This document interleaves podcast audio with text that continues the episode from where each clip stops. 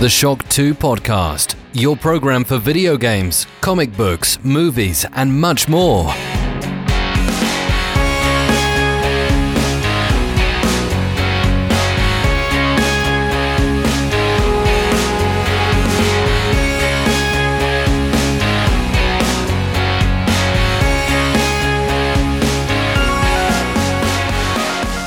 Hallo und willkommen bei einer neuen Folge Shock 2 Podcast, einem weiteren Shocktober Special.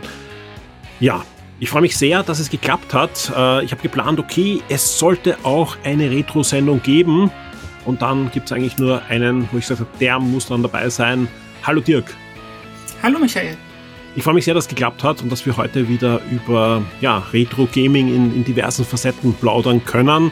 Wir werden heute über ein Event plaudern, das nur wenige Tage ja, zurückliegt. Ja, da wurde der Commodore Amiga hoch ja, gefeiert und, und auch in die Zukunft geblickt, auch in die Vergangenheit. Amiga 37 hat stattgefunden, du warst vor Ort, darüber werden wir dann plaudern. Wir werden aber heute auch über einen sehr speziellen Handheld plaudern, der da den Markt versucht mit einer frischen Idee aufzumischen und da kommen wir wieder ein bisschen zurück zum Amiga, aber nicht nur. Wir reden auch über Durrican, einer Serie, die am C64 entstanden ist, am Amiga einen Höhenflug erlebt hat und später dann auch auf den Konsolen Erfolge feiern konnten und wo jetzt mit der Durrican Anthology eine mehr oder weniger gelungene Sammlung erschienen ist und da werden wir dann drüber plaudern, wo die Stärken der Sammlung sind und wo wir uns da doch noch Verbesserungen gewünscht hätten. Ja, ich würde sagen, wir starten mal mit dem Event, das erst wenige Tage zurückliegt mit der Amiga 37 und da darfst jetzt du plaudern, weil du warst vor Ort. Ja, am 15. und 16. Oktober äh, war das größte Community-Treffen wahrscheinlich des 21. Jahrhunderts, was Heimcomputer angeht. Dort waren über 1100 Leute an zwei Tagen. Und ähm, seit der Amiga 34 hat sich jetzt die Halle geändert, weil auf der Amiga 34 alles sehr beengt war und nicht genügend Raum zwischen Panels und äh, Community-Fläche vorhanden war. Und das ist jetzt Ganze ist jetzt nach Mönchengladbach Wickrad gezogen in ähm, das ähm, ähm, Kreuz, nee, wie heißt das denn jetzt? Ins, äh, ins die Halle heißt Kunstwerk. Kunstwerk, Kunstwerk, Kunstwerk genau. genau. Ins, ins, ins äh, Wickrater Kunstwerk. Ein altes Industriegebäude, wo deutlich mehr Platz war und die 750 Leute, die am ersten Tag da waren, sehr gut untergekommen sind. Ich habe mir im Vorfeld dieser Sendung jetzt ein paar Videos angesehen und ich war ziemlich baff. Ich sag's ganz ehrlich, ja, ich fand die Location sehr, sehr cool, ja, zweistöckig, also es ist wirklich so eine du hast eh schon gesagt, adaptierte Lederfabrik, Industriehalle, unten schöne Fläche, wo Stände stehen können, wo die Leute Hardware zeigen können, diskutieren können, auch genug Raum anscheinend, um nicht nur bei den Ständen zu stehen, sondern eben auch dann, wenn man jemanden trifft und so weiter mit dem plaudern will, sich irgendwo hinsetzt und ein Getränk trinkt und so. Das war alles wirklich schön da. Und dann eben oben in der Galerie auch noch Platz für Panels, ja, wo halt diverse Leute Dinge präsentiert haben, erzählt haben, wie es früher war, erzählt haben, wie es werden wird. Und das schon sehr, sehr cool. Jetzt haben wir ja, ja, schon länger her, vor, vor vier Jahren über die, oder vor drei Jahren, vor vier vor Jahren, über die Amiga 34 damals äh, eine Sendung aufgenommen. Du warst dabei, auch der Andreas war dabei. Ich glaube, den hast du auch getroffen vor Ort. Genau. Der war auch wieder da. Und ihr habt sie beide wirklich ja, äh, wenn, wenn ich euch gesehen hätte, hätte ich sagen, hätte es gestrahlt. Also sprich, ihr wart beide sehr, sehr euphorisch da auch vor dem Mikrofon und habt erzählt eben, ja, das war ein Jubiläum, hier wurde der Amiga zelebriert, aber eben nicht nur mit dem Blick zurück, sondern auch mit dem Blick nach vorne.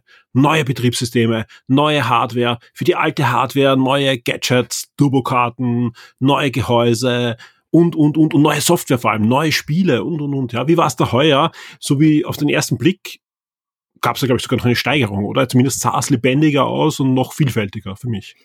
Genau, also es waren deutlich mehr aktuelle Amiga-Unterstützer vor Ort, die noch neue Sachen programmieren, Spiele, ähm, Betriebssysteme und äh, auch an Hardware war deutlich ähm, größere Stände als vor drei Jahren. Und mehr Vielfalt, ne? Also. Mehr Vielfalt angeboten worden ist, genau. Ja, also ich bin, ich bin da ganz baff. Also ich bin, mein Herzen pocht ja ein, ein Herz, das ganz klar für den Amiga schlägt. Ja, da, da, aus der Ecke komme ich her. Und, und ich wäre gern vor Ort gewesen. Also ich habe das jetzt wieder, wenn ich das Video gesehen habe, gedacht, boah, warum war ich nicht dort? Ja, das, das wäre genau meins gewesen. Ja, auch, auch einige alte Bekannte habe ich am Video gesehen, die da hin und her gehuscht sind und, und oder bei den Ständen waren. Ja, ähm, bevor wir jetzt über das Ganze reden und dann auch noch, welche Konsequenzen das Ganze auch für die Amiga-Szene hat, ja, vielleicht fangen wir mal einfach an mit, mit ein, zwei Highlights, ja, wo du sagst, okay, ähm, das waren Dinge, da werde ich noch länger dran zurückdenken, dass das passiert ist, das präsentiert wurde, dass ich mir das kaufen konnte. Was, was gab's da vor Ort für dich?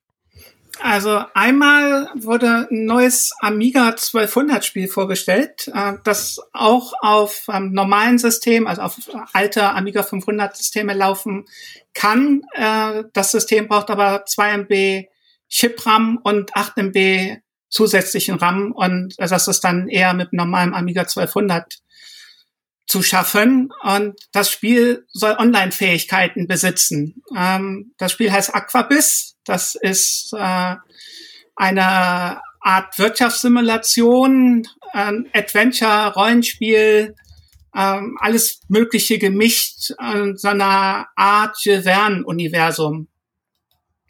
Ähm, man konnte ein bisschen anspielen und äh, das sah schon sehr interessant aus. Und vor allen Dingen, dass jetzt, also ich kenne nicht allzu viele Spiele mit Online-Funktionen am Amiga.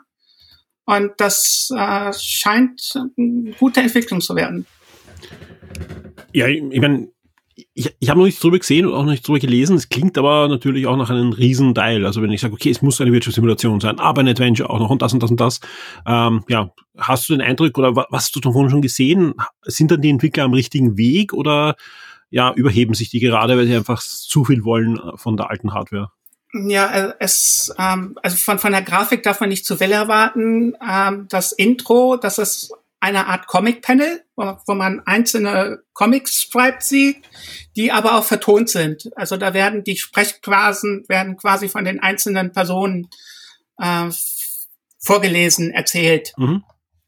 Und ähm, das Spiel dann selber geht dann so in Richtung 1869 von der Grafik her, mhm. also einfach gehalten. Aber es sieht klassisches Amiga. Klassische Amiga-Grafiken, genau. Ähm, die aber äh, gute Story erzählen könnten.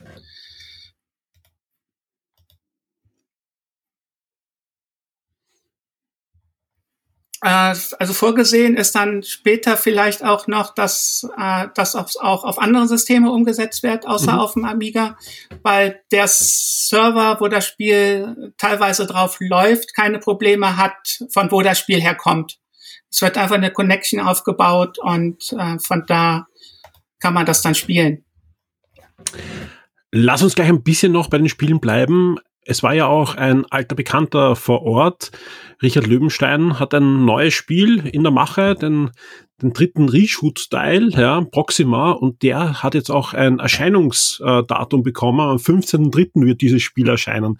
Konntest du es anspielen vor Ort? Ja, es gab eine neue Demo, die extra für die Amiga 37 Event gemacht worden ist.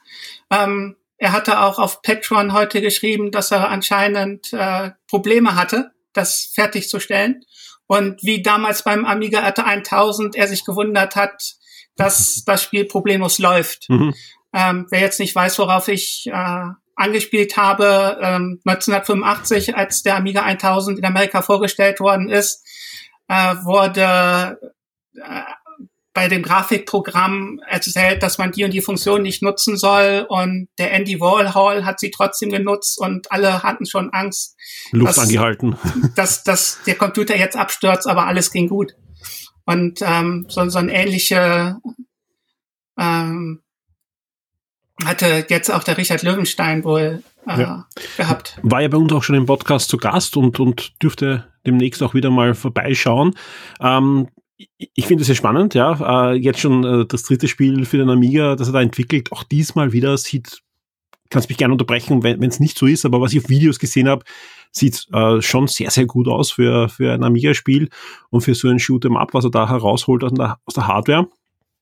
Spannend ist nur, ich habe damals schon mit ihm gesprochen, ob es nicht mal dann Umsetzungen gibt von dem einen oder anderen Teil. Zum Beispiel für die Switch, also gibt es ja auch andere Amiga-Spiele, die da schon portiert wurden. Die sind nur noch nicht erschienen. Er bleibt dem Amiga allein treu. Er bleibt in Amiga treu, wobei jetzt äh, zum Beispiel auf Endstream das äh, WeShoot erschienen ist. Das läuft ja noch auf Amiga fast. Ne? Das läuft quasi auch auf dem Amiga, aber äh, man braucht keinen zu haben, um das ja. zu spielen. Ja. Es war ja auch geplant, dass äh, sein, ich glaube, da eben der, der, der erste oder zweite Teil dabei ist beim bei dem Amiga, also bei, bei dem, ähm, bei dem ja, Emulations-Amiga, der jetzt erschienen ist, also beim, beim 500er. Ja. Ähm, da ist aber nicht gelaufen dann anscheinend. Also anscheinend hat die, die Hardware war dann zu schwach oder es ist nicht rund gelaufen von der Framerate, darum haben sie es müssen wieder runternehmen. Aber es war eigentlich fix schon geplant, dass es dabei ist. Okay. Also ich, ich habe es noch nicht, noch nicht ausprobiert, äh, ob, ob man jetzt das Spiel, was man ja als Käufer ja auch äh, bekommt, das File, äh, man es zum Laufen bringt, äh, dann trotzdem irgendwie. Aber die, die Aussage ist, dass irgendwie ja nicht, nicht äh, genug äh, Bauer gehabt hat dann irgendwie, weil man kann ja 1200 zusammen emulieren, aber was, was auch immer dann nicht funktioniert hat, auf alle Fälle schade. Das, das Problem wird wahrscheinlich sein, dass das Spiel sehr auf die Hardware programmiert ist. Also genau. das komplette Spiel ist auf Assembler programmiert und wenn dann irgendwas in der Emulation nicht stimmt, dann hat das Spiel natürlich Probleme. Wie sieht's denn aus? Wir haben ja beim letzten Mal, so ich mich erinnern kann, wo wir gemeinsam gepodcast haben, haben wir ja über diesen Amiga gesprochen, über den, ähm, ja, ich finde noch immer fantastisch kleinen Amiga, den man überall anschließen kann und das, das äh, Amiga-Feeling doch wieder ein bisschen zurückholen kann. Äh, war das Teil jetzt äh, irgendwie Thema auf dieser Messe? Äh, Thema selber war es nicht großartig. Man konnte es vor Ort erwerben und der ähm, von Cloanto, der Mike Batilana heißt er, glaube ich. Ähm, der ist mittlerweile auch äh, Chef von Amiga mhm. selber. Also alles, was irgendwie an Rechte noch gab, hat er mittlerweile aufgekauft. Und ähm, er hat dort auf der Messe verkündet, dass ähm, der, äh, der heißt ja ZA500 500 und mhm, es hätte ja. auch Mini und äh, er hätte auch keine Probleme gehabt, wenn das System Amiga 500 geheißen hätte. Das äh, mhm. hätten sie gedurft, wollten sie aber nicht ich gehe mal davon aus, weil der C64 Mini auch nur The C64 hieß. Ja, und vor allem wahrscheinlich, weil wenn, auch wenn sie mir jetzt die Erlaubnis geben, weißt du, wer weiß, wer dann die Rechte hat in zehn Jahren bei Amiga, Amiga ist es ja nicht so, dass die Rechte immer das, konsequent bei einer Firma bleiben.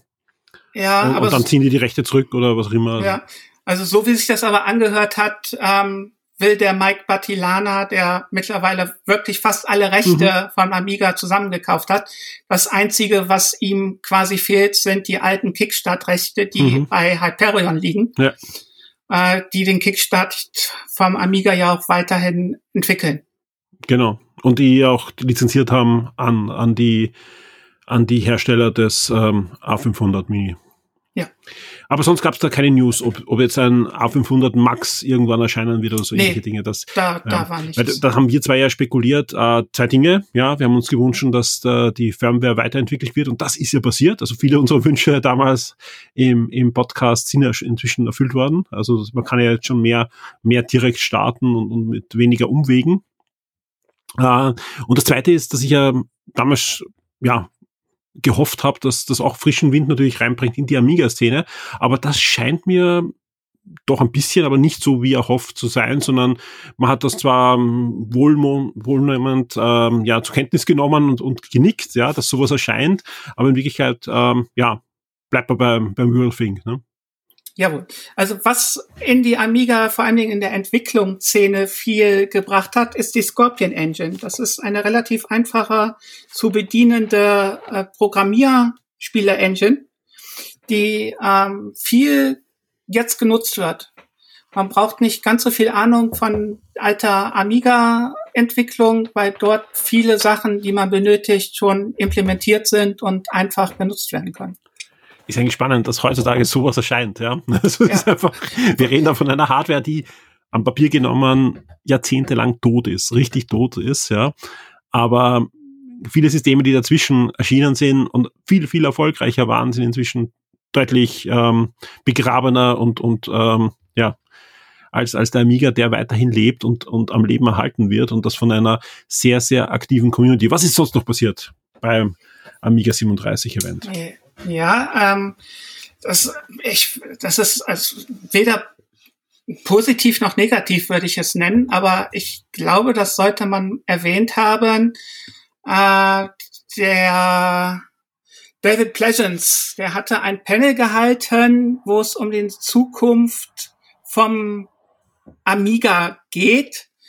Äh, er hat geplant, ab nächstes Jahr im Februar eine Webseite alles rund um den Amiga aufzumachen. Allerdings ist das mehr oder weniger hinter einer Paywall versteckt. Man soll Jahresgebühren zahlen, ähm, sowohl Personen, also der ganz normale User, der dann für 35 Euro plus die Jahresgebühr kommt, bis hin zu Premium, äh, kommt äh, von Premium-Nutzer beziehungsweise Firmen, die bis zu 1000 Euro zahlen sollen. Mit dem Geld, das er damit einnimmt, will er dann äh, Entwicklungen für neue Hard- und Software unterstützen, allerdings nur mit 25 Prozent von dem Geld, was eingenommen wird. Ähm, Erzähl mal, wer ist denn das? Äh, David alle, ja, nicht wissen. ist äh, ehemaliger Commodore UK-Chef.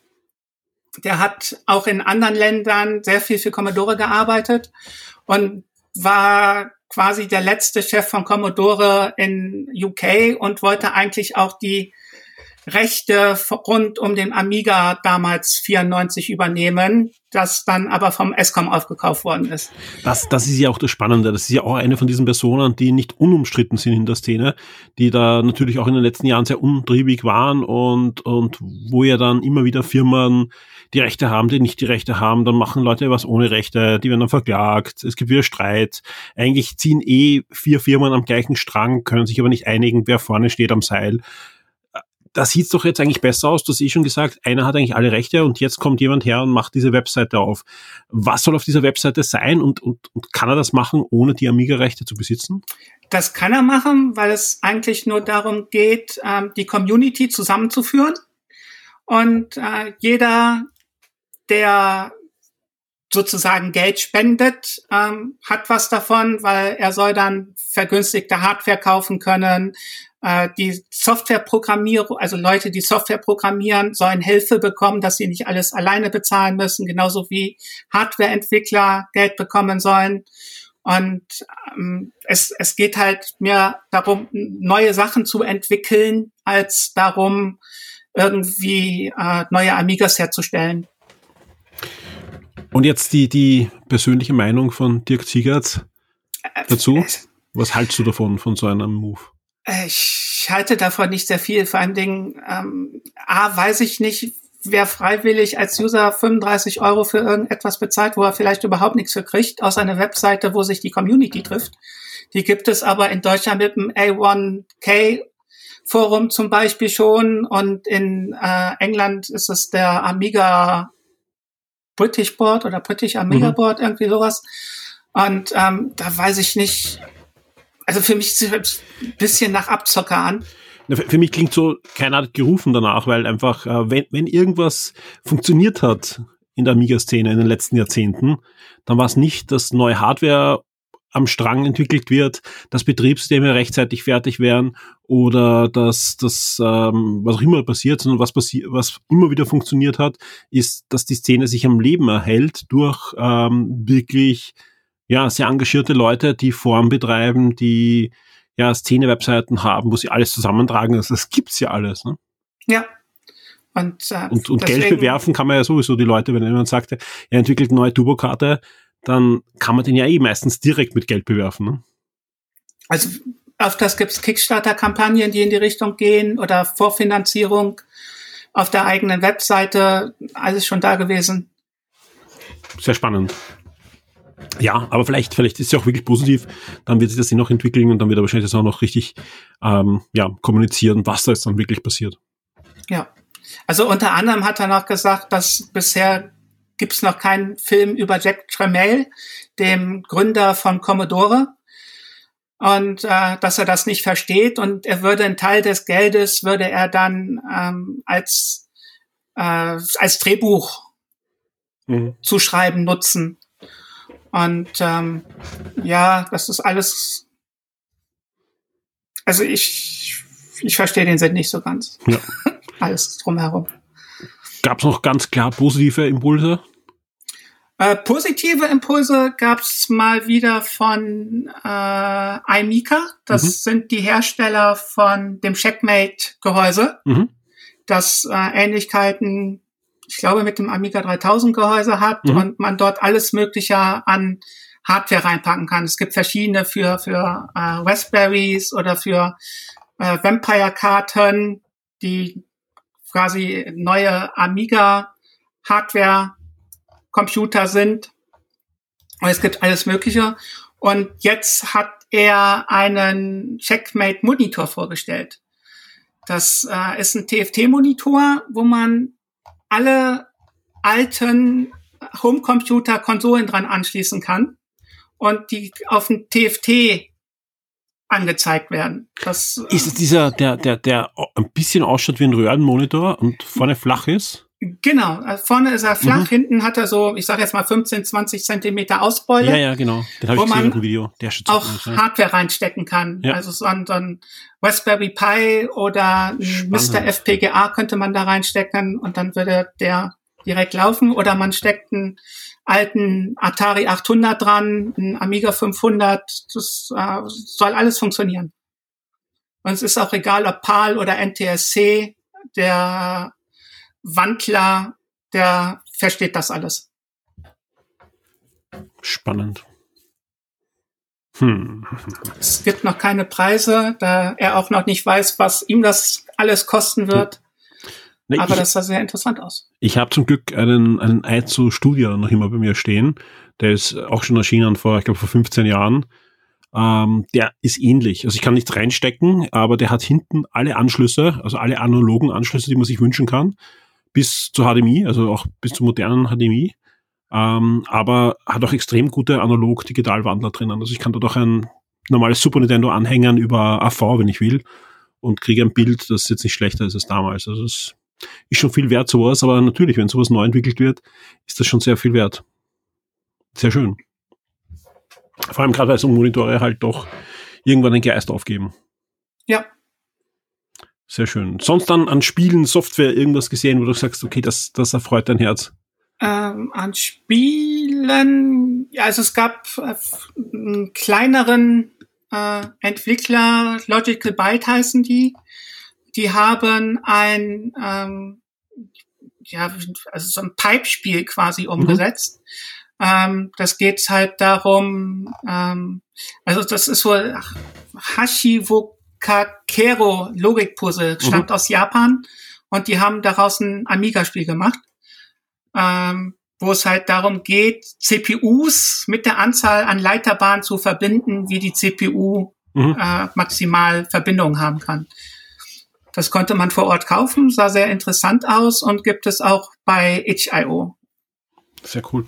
Ja, das, das ist ja auch das Spannende, dass ähm, wir gerade in den letzten Jahren jetzt am Amiga, auch am C64 und so weiter, gibt es ja auch die, die passenden Topics bei uns im Forum, wo da immer wieder Sachen auch gepostet werden von diversen Usern. Ähm, es gibt neue Spiele und dann gibt's halt äh, die Versuche, Spiele neu zu portieren, auch von damals. Ein neues Final Fight, ein neues, was auch immer. Also Spiele, die es sogar damals gab am Amiga, werden neu portiert und halt jetzt mit, mit deutlich besserer Optik, deutlich besseren Sound und, und viel näher am Originalautomaten. Also das, das finde ich auch immer faszinierend, was da rausgeholt wird. Auch am C64. Also da gibt's jedes Mal, wenn da ein, wenn das Doppelkinn aufgespült wird, äh, neue C64-Demos und Spiele, und ich klicke da drauf, äh, ich pack das oft nicht, also was da an, an Ego-Shootern und so weiter am C64 läuft. Und ja, am, Amiga, am Amiga ähnlich. Also gerade die ja. Demoszene am Amiga war ja schon immer Wahnsinn und was da in den letzten Jahren noch dazu rauskam, unpackbar.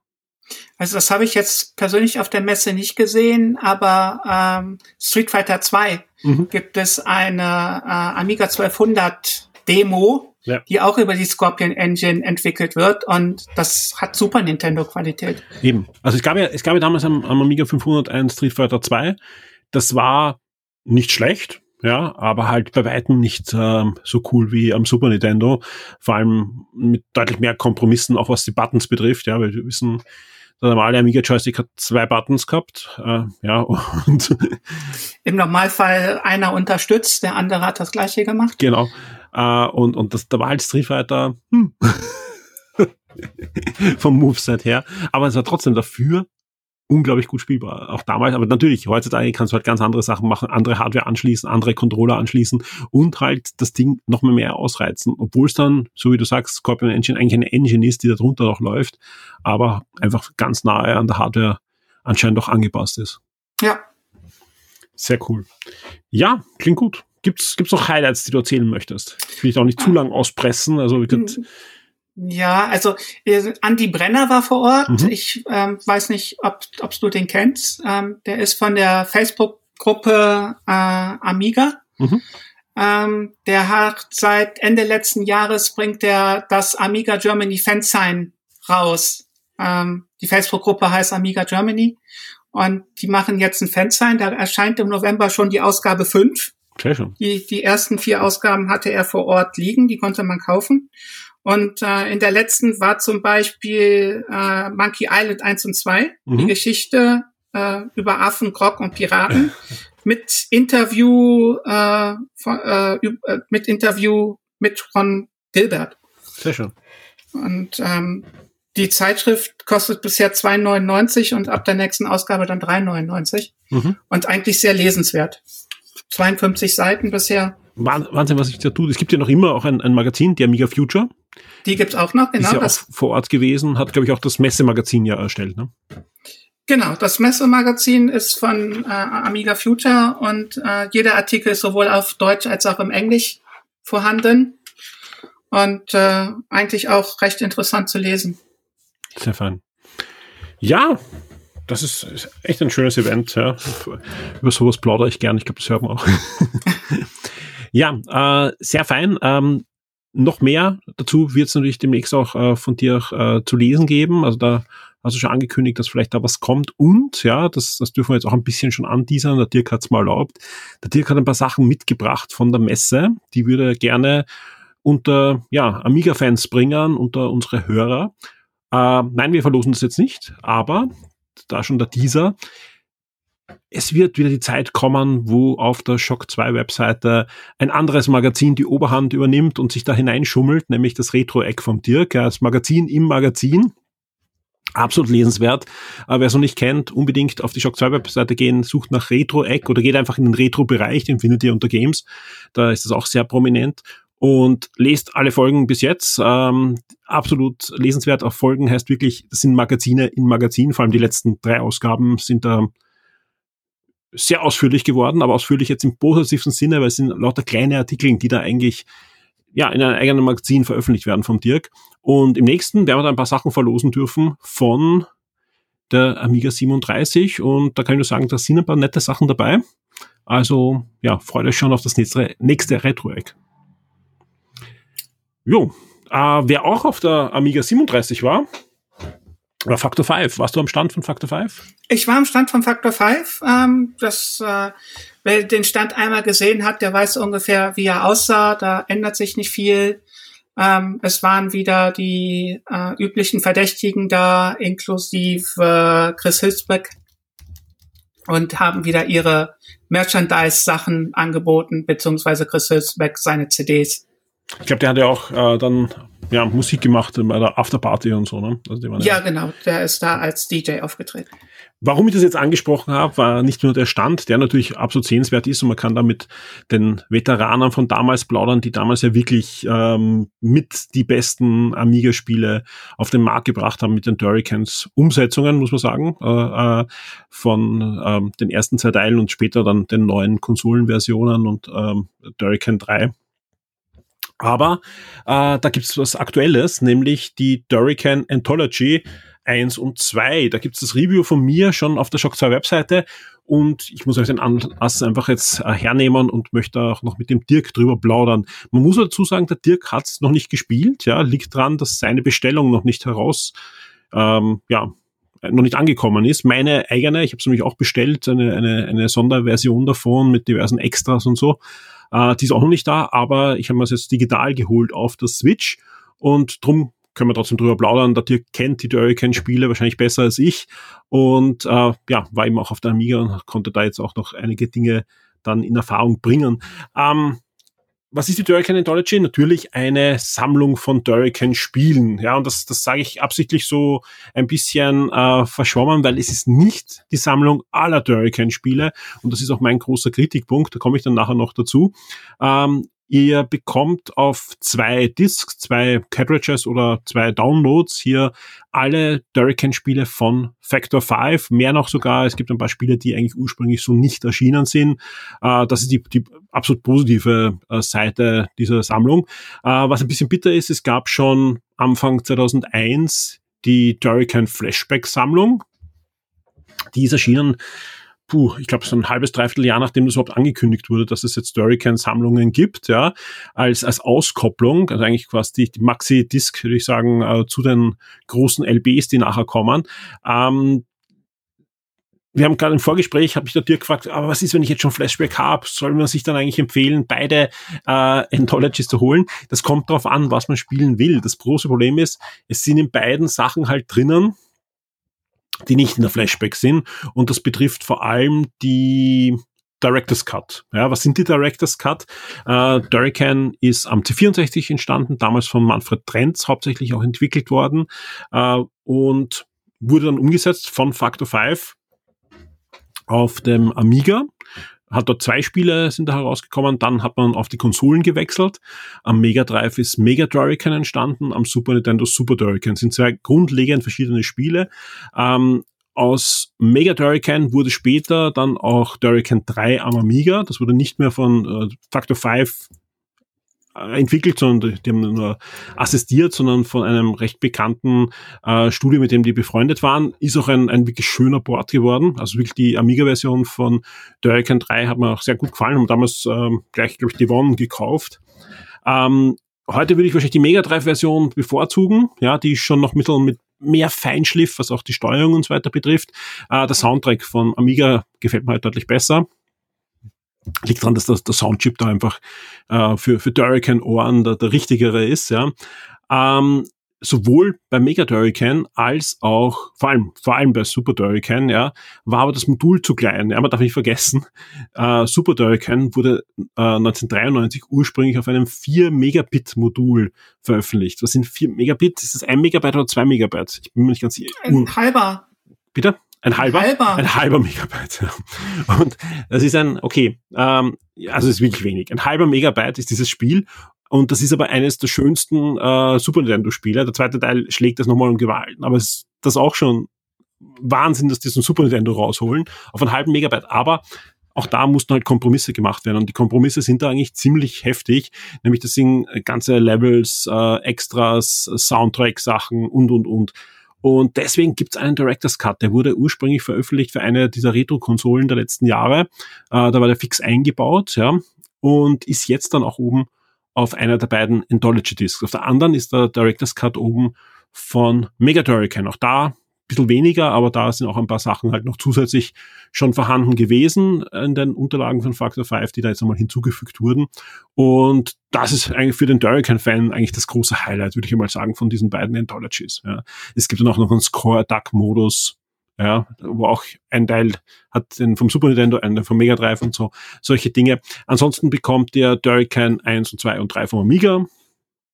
Ähm, die, die wunderbar umgesetzt sind. Ja, also wirklich schön, weil äh, wer Hurricane mal oder am C64 oder mir gespielt hat, da war die Steuerung noch anders. Sprich, wollte springen, musste den Joystick nach oben drücken und so weiter. Das ist jetzt für den ähm, aktuellen Konsolenspieler natürlich jetzt nicht die Steuerungsart der Wahl und ihr könnt alles einstellen. Ihr könnt euch die Konsolensteuerung für den Amiga holen, umgekehrt auch. Ihr könnt Grafikeinstellungen machen und, und, und. Äh, ist schön. Also die ganzen Einstellungsmöglichkeiten sind fantastisch. Ähm, ja, da, da bin ich super zufrieden. Also wie gesagt, ähm, ich bin wirklich gespannt, wann jetzt meine, meine Collectors Edition kommt. Vor allem, ich habe auch bestellt ähm, Mega Hurricane Director's Cut für den Mega Drive. Das gab es nämlich auch noch zum Bestellen auf Modul wieder. Das hat der Dirk sogar schon bekommen. Ich warte noch auf meine. Ich glaube, weil ich es gleichzeitig bestellt habe mit der, Spe äh, mit der Special Edition.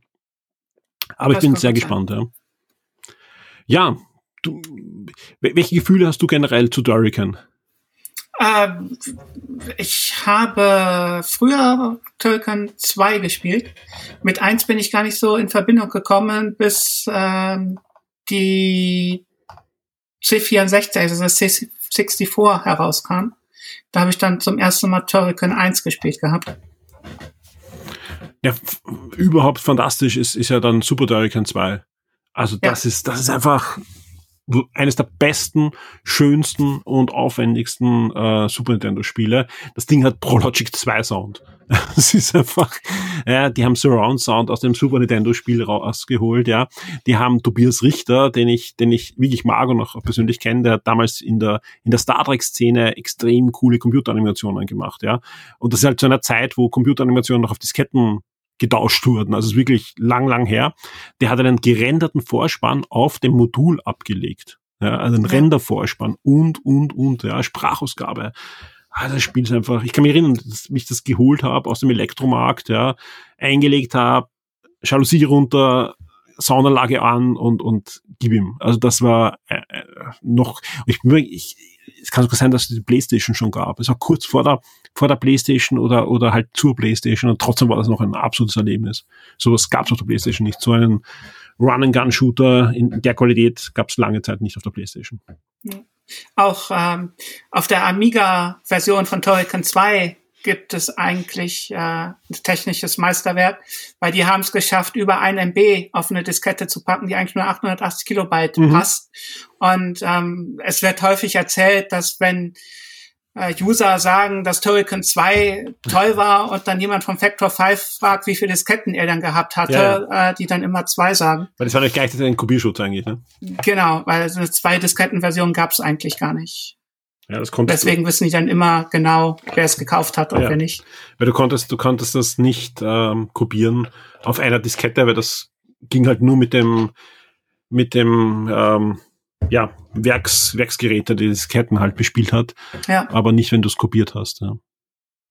Ja, und das, das war Wahnsinn. Es war noch schlimmer am C64. Jeder, jeder hatte Durrican also gespielt, ja, weil es einfach auch am C64 schon ein Meisterwerk war für C64-Verhältnisse. Vor allem der Durrican 2, ja, ähm, hatte dann noch zwei, auch, auch am Amiga, aber auch am C64 schon zwei, drei Shoot-em-up-Levels, also wo du mit einem Raumschiff fliegst von links nach rechts, ja. Und ähm, Manfred Trenz hat ja vorher schon Katakis auch gemacht am C64, das merkte man auch von der Experience, aber das, das hat Katakis nochmal übertroffen. Parallel-Scrolling, Musik im Level, nämlich in restlichen Turrican 1 und 2 gab es keine Musik in den Level am C64, weil es einfach der C64 nicht gepackt hat, ja. Und fantastisch. Und ich hätte alles geben für ein ganzes Spiel in der Qualität wie diese drei Leveln, ja. Ja. Das war schon, war schon gewaltig. Und das ist jetzt auch mein großer Kritikpunkt, ja. Habe ich auch bei mir im Review reingeschrieben ihr macht eine Turrican Anthology und keine Factor 5 Anthology. Und da ist nichts drinnen von Manfred Trenz. Ja, da ist weder die, die 64-Version dabei, noch äh, die grandiose, ja, jetzt gar nicht spielerisch, aber technisch wieder mal grandiose NES-Version von Super Turrican. Ja, heißt auch Super Turrican, hat aber eigentlich nichts, auch spielerisch nichts mit dem Super Nintendo zu tun, ist ein komplett eigenes Spiel. Eigentlich ist ein Best-of Remix von Turrican 1 und 2 vom C64 am NES mit einer komplett neuen Grafik, mit einem komplett neuen Sound. Fantastisch, ja.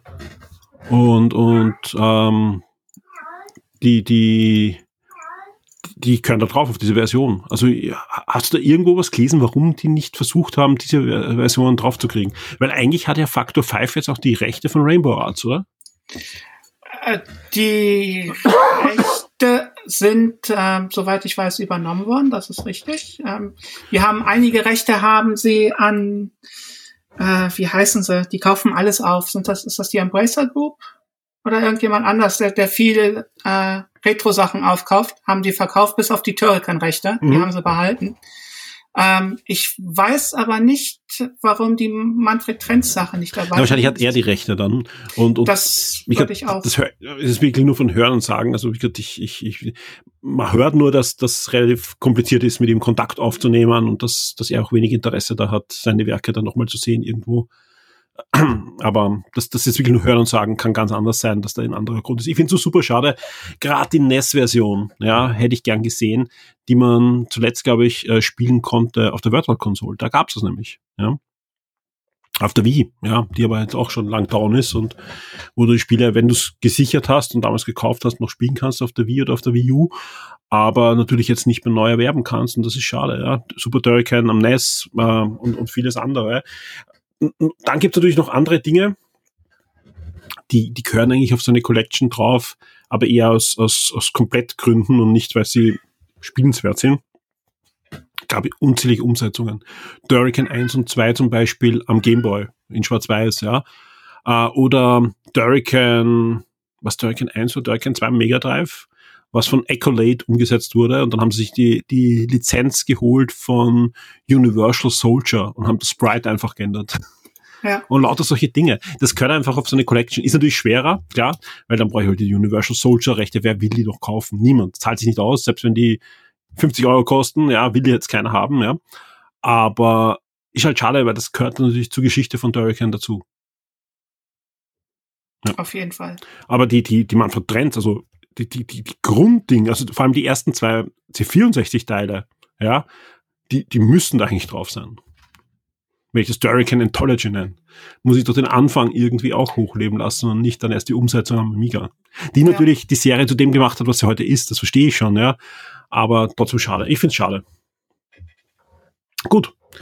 Ansonsten ähm, ist der zweite Werbungstropfen, das muss halt jeder für sich entscheiden, ist der Preis, ja, weil jede dieser Collection kostet 35 Euro, sprich jetzt halt 70 Euro für die Turrican-Spiele. Ähm, das sind gar nicht so viele, weil ihr habt halt Durrican 1, Durrican 2, Durrican 3, Mega Durrican, was eigentlich Durrican 3 ist, Super Durrican und Super Durrican 2 und dann gibt's halt noch Director's Cut und, und Score Attacks, das ein bisschen mehr ein Menü hast zu auswählen, aber das waren alle Spiele von beiden Collection, also für 70 Euro, hm, ja.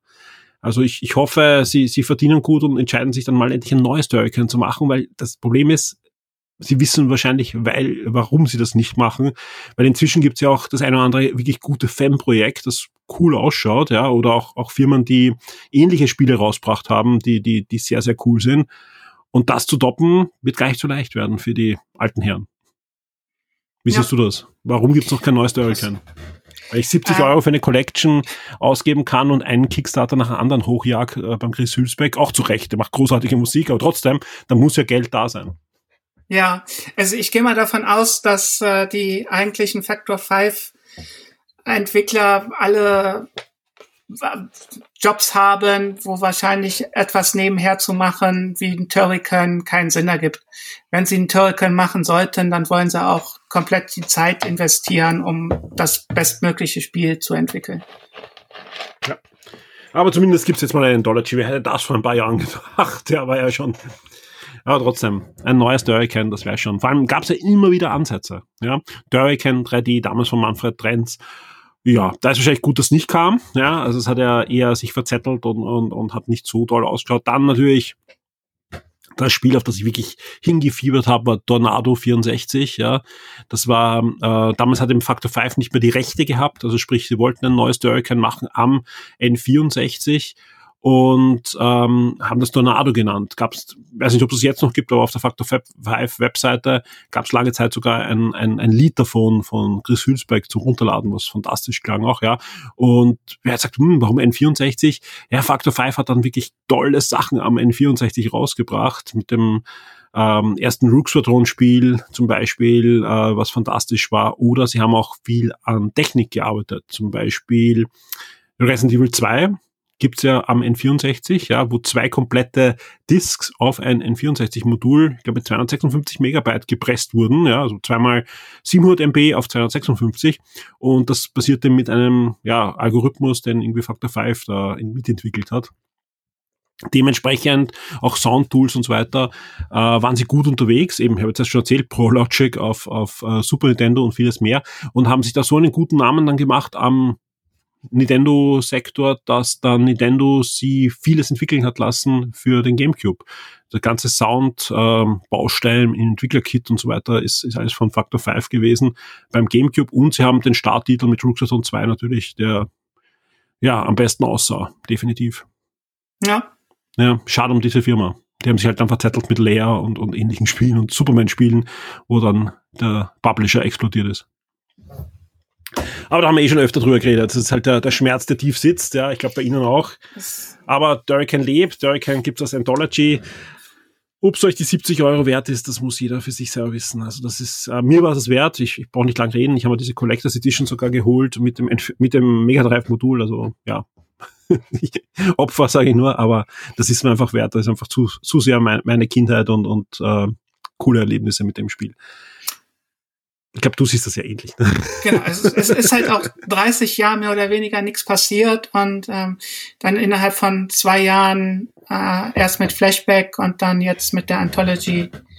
Äh, das ist, glaube ich, einfach Reflexkauf. Ja, es war ja schon wie, wie der erste Kickstarter von Chris Hülsbeck, eben damals auch die Sound Anthology, glaube ich, war, also Soundtrack Anthology, wie die rauskam und dann eben auch ähm, sowohl die Original- Files ja dabei waren auf einem USB-Stick, als auch auf den Discs halt die neu eingespielten. Also das, da war ich, glaube ich, die One-Backer auf Kickstarter. also das war, das ja. war einfach ein, ein, ein No-Brainer, das, das sich zu holen. Ja, aber dann gab es halt auch dann noch die Orchester Collection, das noch und das noch. Da irgendwann, ja, habe ich genug Soundtracks gehabt einfach. Das stimmt. Ja, mal sehen, was da noch kommt und was Neues kommt. Das, äh, was es auch gibt zum Beispiel, ist äh, ein Durrican 4 Soundtrack. Der ist nämlich schon veröffentlicht worden. Also Chris Hülsberg ist mit der Arbeit fertig. Sie brauchen nur noch einen Spieler zu entwickeln. Rundherum stricken kann ja nicht so schwer sein. Denke ich mal auch, ja. ähm, was zum Beispiel auch nicht schwer ist, sagt man, ist ein Handheld entwickeln. In Zeiten wie diesen macht ja jede zweite Firma einen Handheld, ja. Ähm, stimmt fast wirklich, weil wenn man sich da ein bisschen auf diversen äh, Plattformen umschaut, gerade im Emulationsbereich gibt es ja wirklich jeden zweiten Tag eine neue Ankündigung von irgendwelchen Handheld-Konsolen, die da mehr oder weniger mit viel Kraft ähm, Retro-Konsolen halt emulieren können. Das kann man jetzt mal zur Seite schieben. Konzentrieren wir uns auf aktuelle Handhelds. Neben mir liegt zum Beispiel ein Steam Deck, bin ich sehr zufrieden damit. Ja, äh, es gibt jetzt diverse Ankündigungen von Logitech und so weiter über diese ganzen Streaming-Handhelds. Die finde ich noch ein bisschen kurios, ja, weil ja, Handheld will ich auch unterwegs spielen und, und ich ich kann auch auf dem Steam Deck zum Beispiel Game äh, Bass spielen. Das funktioniert bei mir zu Hause super, aber wenn ich in der U-Bahn sitze oder in der Straßenbahn, selbst mit 5G am Handy was äh, rüber streamt, nein, will man nicht, ja, A zu teuer, B, und selbst wenn man wenn man sich leistet, ähm, funktioniert es mehr schlecht als recht. Ähm, aber es gibt noch andere Dinge, ja, und zwar von einer Ecke, von der man vielleicht nicht damit rechnet, ja. Äh, wenn ihr diesen Podcast jetzt hört, ja, egal ob ihr Patreon seid, auf Patreon hört, auf Steady oder wenn ihr den Podcast hört, auf Spotify oder wo auch immer, ja, dann ist eine Firma mitverantwortlich und zwar Panic. Panic ist eine Firma, die seit, ich glaube, 30, 40 Jahren Mac-Software macht. Also schon vor macOS äh, 10, also macOS X, ja, haben die schon wirklich gute Software gemacht, ja. Unter anderem auch einen wirklich, wirklich guten FTP-Client, ja, der bei mir ganz tief ins System integriert ist und sehr viel Automatik äh, in sich trägt. Sprich, wenn ich einen Podcast äh, jetzt aufnehme mit dem Dirk, fallen dann irgendwann die Files runter, dann nimmt Panic die, schiebt die in die Dropbox, die Dropbox schiebt die dann äh, zu Auphonic, Auphonic mit dem ähm, also mastern wir unseren Podcast, dann fällt das Ganze wieder in die Dropbox, dann nimmt automatisch dieser FTP-Client vom Panic äh, meine Files und schiebt sie dann auf den Podcast-Server, wo sie dann an euch verteilt werden. Ja. Das gleiche passiert dann auch mit dem RSS-Feed und vielen, vielen mehr. Sprich, ähm, ich mag die Firma, ja, weil die erleichtert mein Leben sehr. Äh, nicht nur mit diesen FTP-Client, ich habe einige Software von die schon in der Vergangenheit und auch jetzt im Einsatz, ja. Jetzt machen die plötzlich ein Handheld, eine Spiele-Handheld mit einem sehr spannenden Konzept und der Dirk hat ihm schon und wird jetzt ein bisschen was drüber erzählen. Ja, also plötzlich würde ich das jetzt nicht nennen. äh, die ersten Gedanken waren schon 2014. Ich wollte gerade sagen, zehn Jahre her fast. ähm, ja, aber dann, der Industrie schon plötzlich, ne? ja, das ist so kurzzeitig. Ähm, ja, also seit 2019, glaube ich, gab es die erste Ankündigung, dass äh, Panic einen kleinen Handheld namens Playdate äh, in Entwicklung hat. Und wem das jetzt nicht sagt, das ist der Handheld mit der Kurbel auf der Seite. Das, glaube genau, ich, sagt also jedem was. Und, und ich muss jetzt nochmal unterbrechen. Ähm, Hand aufs Herz, auch du hast am Anfang glaubt, damit kann man das Ding aufladen. Ähm, also man könnte es dafür nutzen, wäre auf jeden Fall mein Gedanke, jawohl. Also ob das nur zum Aufladen, das glaube ich nicht, weil Spoiler, das. Spoiler, äh, nein, kann man nicht. genau, kann man nicht am Ende. Ähm, Ja, also das ist ein Handheld, der ist ungefähr halb so groß wie ein großes äh, iPhone oder Android-Handy. Mhm. Und ähm, der Bildschirm ist noch mal ungefähr die Hälfte davon. Also ein relativ kleines Gerät äh, in Richtung ähm, äh, Gameboy Mini könnte man fast sagen. Hat auch äh, nur zwei Knöpfe A und B und ein Digi-Kreuz. Jetzt war es so, dass am Anfang ja angekündigt wurde, dass das ein ähm, E-Ink-Display sein wird.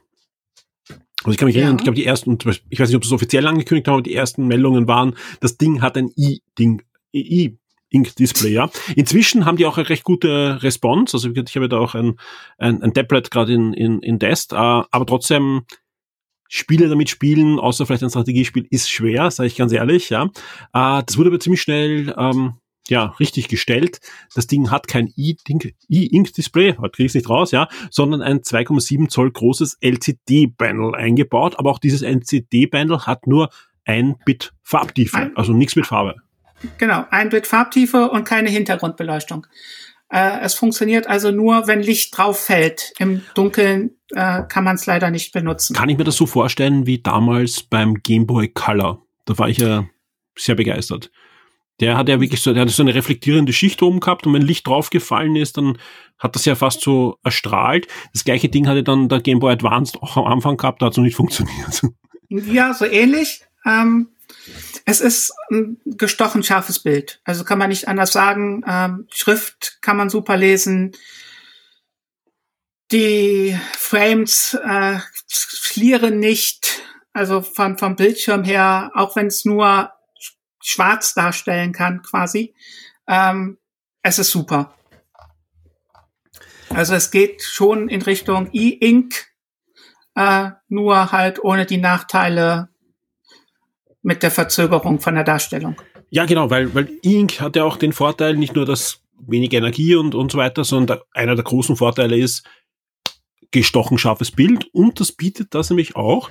Das hat nämlich eine Bildschirmauflösung von 400 mal 240 Pixel. Das klingt jetzt nach wenig, aber Achtung, das sind ganze 173 ppi. Ja, ist jetzt nicht die Welt, ja, ist auch nicht bei E-Ink, aber ist für ein Display, das ja nur 2,7 Zoll groß ist, Achtung, um das geht's ja, ziemlich beachtlich. Also das wird schon nacktscharf sein.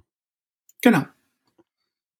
Ja, ansonsten 16 Megabyte Arbeitsspeicher, 4 Gigabyte äh, Flash-Speicher. Äh, ich kann keine Module reingeben. Wie kriege ich da Spiele rein? Also Spiele, äh, wenn man sich das Gerät bei Panic kauft, äh, bekommt man die erste Season an Spielen umsonst. Das heißt, äh, die erste Season besteht aus 24 Spiele wobei jede Woche, sobald man das Gerät bei Panic anmeldet, zwei Spiele per WLAN auf das Gerät geladen werden. Das heißt also, dass ähm, also es ist kein Handheld für die, die auch bei Netflix und so weiter sagen, die ganze Staffel muss auf einmal rauskommen. Genau, es gibt halt äh, jede Woche nur zwei Spiele. Der, die ersten zwei Spiele gibt's an dem Tag, wo man das Gerät anmeldet und die nächsten zwei Spiele folgen dann immer montags. Zusätzlich kann man sich relativ einfach äh, über Sideloading-Spiele herunterladen.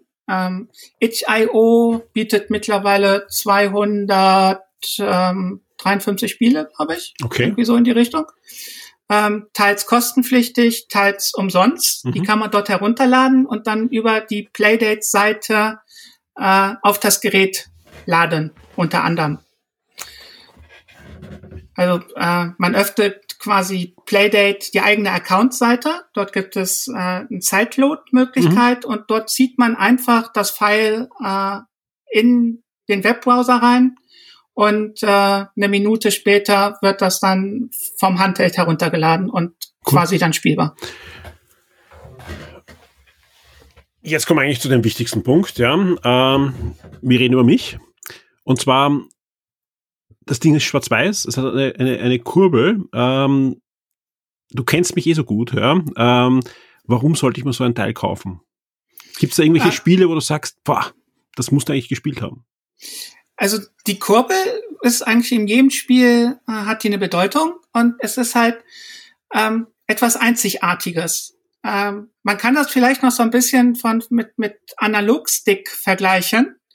Äh, von der Präzision ist es ähnlich, wenn nicht sogar besser. Oder mit Und, so einem ähm, Drehregler bei, bei Breakout oder so, oder? Oder sowas, genau. Das, mhm. äh, damit könnte man das auch vergleichen.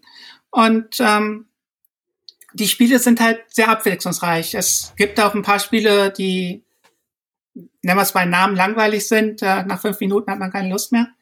Aber ähm, es gibt auch Spiele, die halt ähm, die, die, die Faszination eines neuen Handhelds äh, zeigen.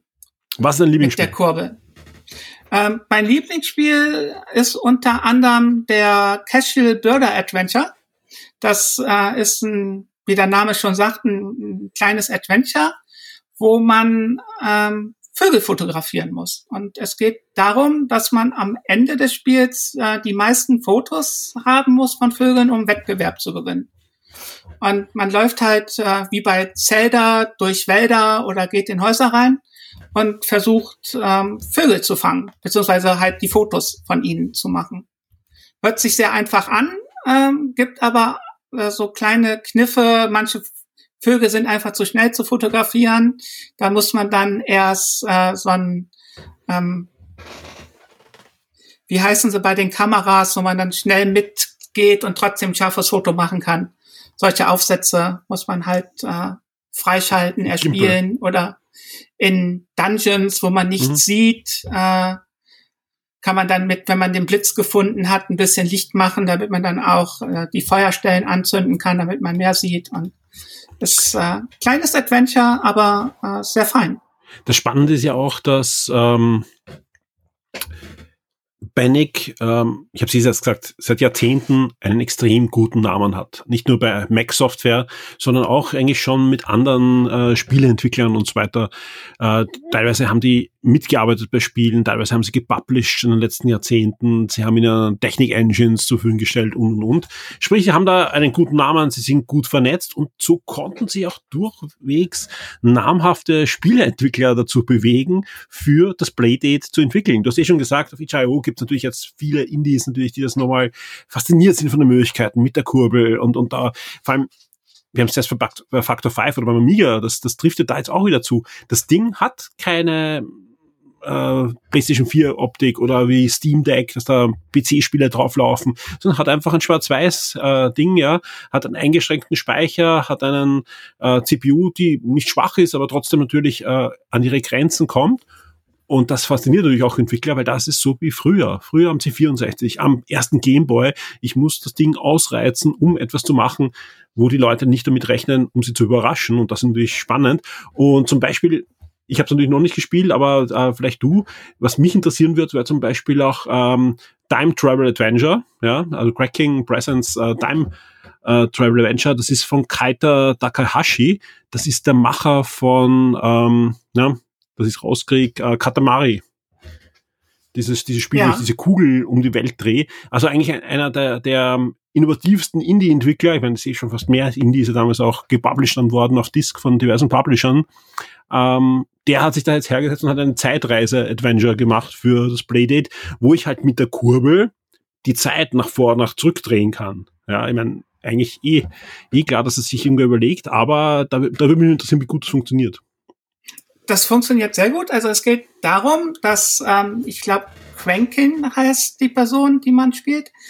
Ähm, der hat eigentlich eine Verabredung mit seiner Freundin, aber er verpennt die jedes Mal und versucht dann schnell zu ihr hinzukommen. Und ähm, mit der Kurbel dreht man ihn dann über das Level quasi hin, bis zu ähm,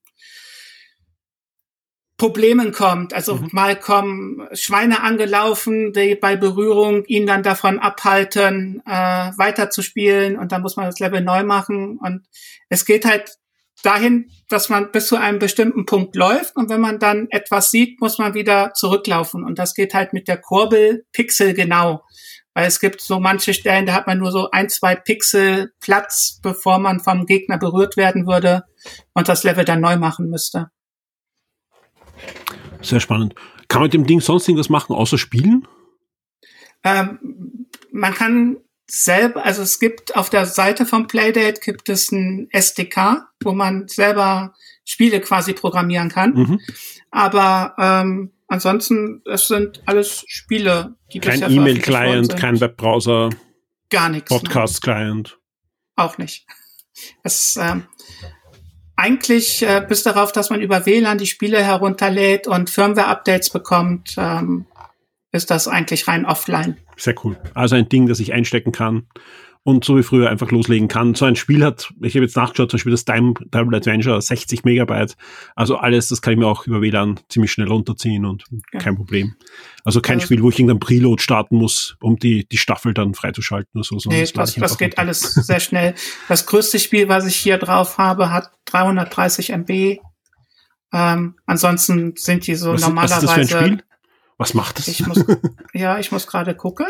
Ähm, wo ist es hin? Äh, 200, 374, das ist äh, Pick, Pack, Pub. Das habe ich aber noch nicht gespielt. da kann ich dir gar nicht genau sagen, was es ist. Hauptsache runterladen, das sind mir die Liebsten. Genau. Jetzt kommt die Frage, ja, jetzt klingt das ein oder anderen spannend. Äh, vielleicht hat jemand jetzt schon währenddessen unseren Podcast gehört hat, schon ein bisschen gegoogelt, war auf der Webseite, hat Videos angeschaut. Ich zum Beispiel. und bin jetzt auf die Playdate-Webseite gegangen, ja. Ähm, und das Ding ist eigentlich schon seit letztem Jahr in Auslieferung. Also die ersten wurden äh, 2021 schon ähm, ausgeliefert. Ich muss trotzdem aber, ähnlich wie beim Steam Deck bis vor kurzem, inzwischen kann man es ja wirklich auch kaufen, vorbestellen. Ja, und wenn ich jetzt vorbestelle, bekomme ich's Anfang 2023. Ja, äh, liegt natürlich dran, dass eben da Panic dahinter steckt und es eine kleine Firma ist. Also soll jetzt nicht irgendwie äh, da jetzt zu negativ rüberkommen. Ist aber natürlich nichts, was ihr jetzt einfach euch zu Weihnachten unterm Baum legen könnt. Zumindest nicht um den Preis. Genau. Also ja. ähm, es kostet äh, 179 Dollar plus Steuern und äh, die Auslieferung dauert, äh, ich glaube, zurzeit bis äh, Anfang nächsten Jahres. Genau. Aber trotzdem schön. Und vor allem äh, zweite Staffel an Spielen ist ja schon angekündigt oder oder äh, genau. ist schon am, am Kommen, sprich, da kommen Spiele und eben, du hast gesagt, hunderte Spiele schon auf itch.io für wenig Geld, da ist schon was dabei. Finde ich spannend. Ich, ja, ich sehe gerade, das waren nicht 7, 374 Megabyte, das sind 37,4 Megabyte. Hm, okay. Dann ist eigentlich das Time Travel sogar fast doppelt so groß. Ja. Sehr schön.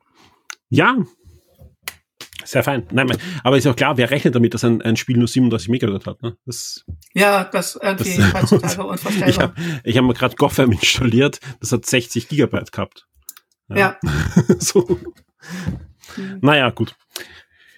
Vielen Dank, äh, dass du äh, das jetzt auch noch mit uns geteilt hast. Wir haben noch in der Vorbesprechung gesagt, was, äh, nehmen wir das noch rein, äh, weil du gesagt hast, okay, du willst auf alle Fälle das noch auch besser und ausgiebiger testen. Also wie gesagt, äh, ich habe dich natürlich jetzt auch das eine Mal ein bisschen auf Glatteis geführt. Das, das tut mir ja. leid. Also soll, soll dir auch jetzt nicht irgendwie negativ nachgetragen werden. Also der, der Dirk war da recht äh, ja, ich will jetzt nicht sagen unvorbereitet, weil er ist immer vorbereitet, aber von mir auch so, bitte, bitte können wir noch drüber reden. Ich würde so gern über das Playdate auch noch reden, was mich einfach interessiert. Ja. Also ich ich, ich habe einfach viel zu viel da rumliegen, sonst hätte ich das Playdate auch schon da liegen. Aber ich bin schon mit, mit dem Steam Deck äh, gerade noch am, am herumprobieren. Ja. Ich glaube, wenn ich, wenn ich alles mit Steam Deck ausprobiert habe, dann hole ich nur noch das Playdate, ja. Aber das dauert noch, weil da kommt irgendwie ständig irgendein ein anderes Betriebssystem, was schreit, bitte probier mich aus. Ja, jetzt zuletzt habe ich ein, am Steam Deck ein Betriebssystem installiert und dann konnte ich eigentlich fast nur noch Vita-Spiele spielen. Jetzt, jetzt habe ich wieder SteamOS drauf. also, egal. Ähm, das eine, eine Geschichte für einen anderen Podcast mal. Fails. ähm, nein, Steam, äh, das Playdate ist, ist wirklich ein spannendes Ding. Ich finde einfach super, dass sowas rauskommt. Also, dass einfach äh, nicht nur straightforward weitergeht und wann kommt die nächste Playstation, nächste Xbox und eigentlich wird eh alles immer ähnlicher und die gleichen Chips drinnen und die Betriebssysteme werden immer ähnlicher und du kannst eigentlich die Spiele austauschen, rechts und links. Nein, dann kommt ein Playdate, hat einen 1-Bit-Monitor und äh, einige der kreativsten Entwickler der letzten Jahrzehnte setzen sich dran und machen da kleine Spiele für zwischendurch. Nichts, was du 20 Stunden spielst, sondern einfach zwischendurch einmal kurz in der U-Bahn, nimmst das raus und es zaubert ein Lächeln ins Gesicht. Das kann schon mal 200 Euro wert sein. Also das, das Adventure hat auch nur so zwei bis drei Stunden gedauert. Das ja, das meine ich ja. Schnell. Also das, das ist jetzt alles. Ja, aber das, das passt auch, glaube ich. Also es ist einfach, ich, keiner will da stundenlang kurbeln, glaube ich, oder?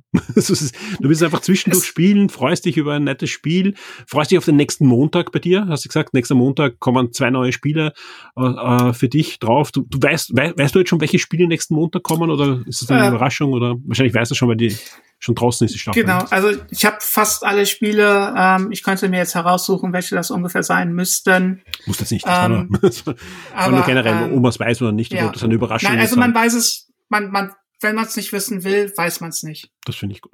Ich, ich weiß ich nicht, ob die eine ja. direkte, ob die, ob die an alle Leute gleich verschicken ja. oder ob die gemischt werden. Das, das auch weiß ich nicht. Aber, aber anders, ich, ich glaube wahrscheinlich werden es gleich sein, weil du willst dich ja auch austauschen, gehst ins Forum, hey, hast du schon das Spiel vom letzten Montag, ja, und das ist schon cool. Ja. Hm. Also es wird dann interessant, wenn die Staffel 2 an deutlich mehr Leuten gleichzeitig ja, ausgeliefert klar. wird. Weil jetzt ist ja doch. Ähm, Haben viele schon die Spiele natürlich, ja. Ja, also ich glaube, etwas über 20.000 Handhelds sind, glaube ich, bisher ausgeliefert worden. Ist überschaubar, aber das Schöne ist, ja, die arbeiten halt, drum kostet das Ding 200. Ja, klar, du kannst, also die Technik, die da drinnen ist, wahrscheinlich könnten sie es um 60 oder 70 Euro auch bringen, ja. Und wenn du jetzt äh, eben, wie zuerst schon gesagt hast, auf, auf diverse Elektroseiten gehst, wo diese ganzen Emulationshandheld sein, die haben natürlich viel mehr Farben, die haben ein besseres Display, einen stärkeren Akku und die können eben diverse Sachen emulieren, aber um das geht's ja nicht, ja. Es geht darum, dass da auch ein Geschäftsmodell ist, wie die halt das äh, erzeugen können in einer guten Qualität, auch äh, die Spiele finanzieren können. Das darf man nicht vergessen. Die müssen ja die Entwickler zahlen, die diese Spiele entwickeln, ja.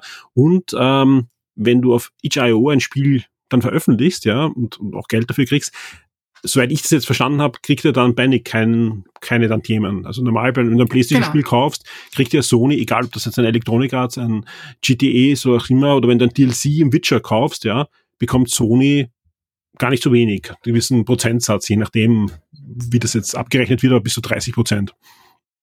Das passiert dann nicht. Sprich, äh, die einzige Einnahmequelle, die sie derzeit haben, ist das Playdate. Und das kostet halt die 180 Dollar plus Steuer. Aber dafür kriegst du halt dann die Spiele und hast halt, ähm, ja, einen, deinen Sold abgegeben, dass die das weiterentwickeln können. Finde ich gut. Ja. Finde ich ja, gut. Äh, zukünftig ist wahrscheinlich nicht für jeden was. Ist nicht für jeden was, klar. Aber wer, grad, ich glaube, gerade wenn du, wenn du wertschätzt ähm, die Arbeit von Indie-Entwicklern und kreativen äh, Spielideen, dann könnte das was für dich sein. Ja. ja. Sehr schön. Dirk, dann würde ich sagen, vielen, vielen Dank. Wir haben, äh, glaube ich, eine Stunde gesprochen. Für, für mich war super, das ist eben das Problem bei solchen Podcasts. Ich kann jetzt nicht abschätzen, ob es für euch da draußen auch super und interessant war. Ja, ähm, ähm, ich, ich glaube aber, der Dirk hat und ähm, alles so erzählt, dass das äh, dass auch für euch sehr, sehr spannend war und nicht nur meine Fragen beantwortet, die da in der kompletten Nische waren.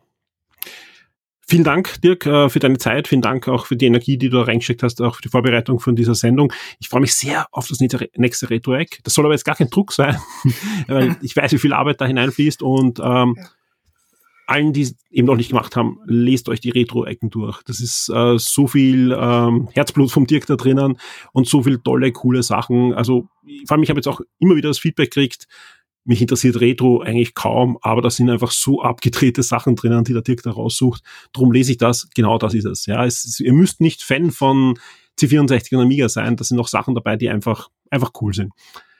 Ja, euch da draußen, äh, ja, viel Spaß äh, noch mit dem Schocktober, die restliche Woche. Da kommen noch coole Podcasts auf euch zu.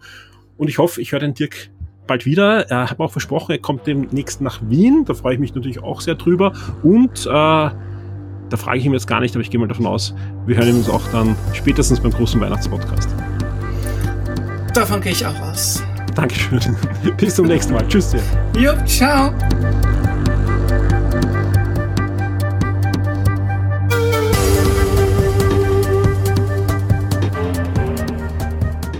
The Shock 2 Podcast, your program for video games, comic books, movies, and much more.